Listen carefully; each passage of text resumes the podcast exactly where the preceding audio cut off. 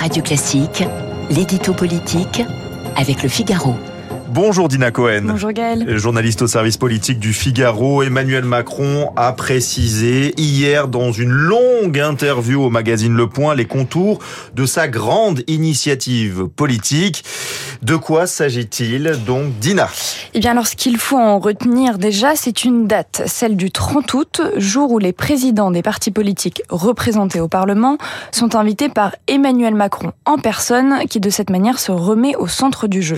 Et quand je dis les présidents de partis, c'est bien tous les présidents, de la France insoumise au Rassemblement national.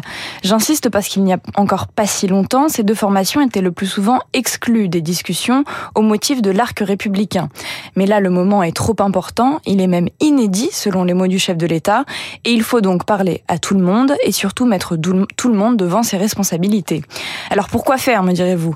Eh bien pour discuter d'abord, échanger ensemble de sujets divers et variés, de la famille au territoire, en passant par l'école, la culture, le service national, autant de thèmes qui pourraient donner lieu à des convergences. Parce que c'est ça que cherche Emmanuel Macron.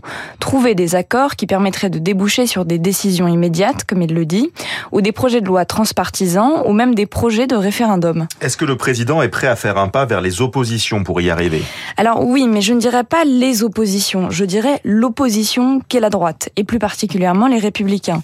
Dans les autres annonces que fait Emmanuel Macron au point, on trouve un certain nombre de gages accordés à cette famille politique. Sur l'école, par exemple, où le chef de l'État change complètement son fusil d'épaule après un an de papendiaï à l'éducation nationale.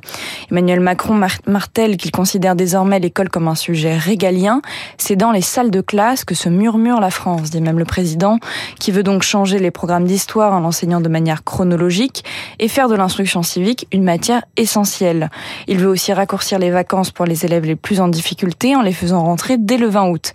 Et puis il y a aussi le sujet de l'immigration, sur lequel le président durcit le ton en voulant réduire significativement l'immigration dite illégale. À quoi ça va servir euh, tout ça? Est-ce qu'Emmanuel Macron a vraiment une chance de se mettre d'accord avec la droite ou même avec la gauche? Grâce à cette initiative Alors là, c'est toute la question. Une initiative, c'est pas la première fois qu'Emmanuel Macron en fait l'annonce. En un peu plus d'un an, il y en a eu beaucoup des mains tendues.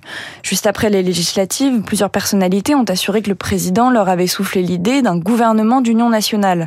En mars dernier, il a chargé sa première ministre de bâtir une coalition, puis d'élargir sa majorité. Et puis aujourd'hui, finalement, on en revient à l'idée de construire une majorité de projet. Autrement dit, une majorité texte par texte. Autrement dit, encore, ce qu'Elisabeth Borne tente de faire depuis un an en bataillant sur chaque thématique. Et on a bien vu que ce n'était pas forcément concluant. Alors certes, le couple exécutif se targue d'avoir fait adopter un grand nombre de textes, mais combien de fois le 49.3 a-t-il été activé? Combien de fois, le gouvernement a-t-il essuyé des revers? Combien de fois le dialogue a-t-il été mis à l'arrêt?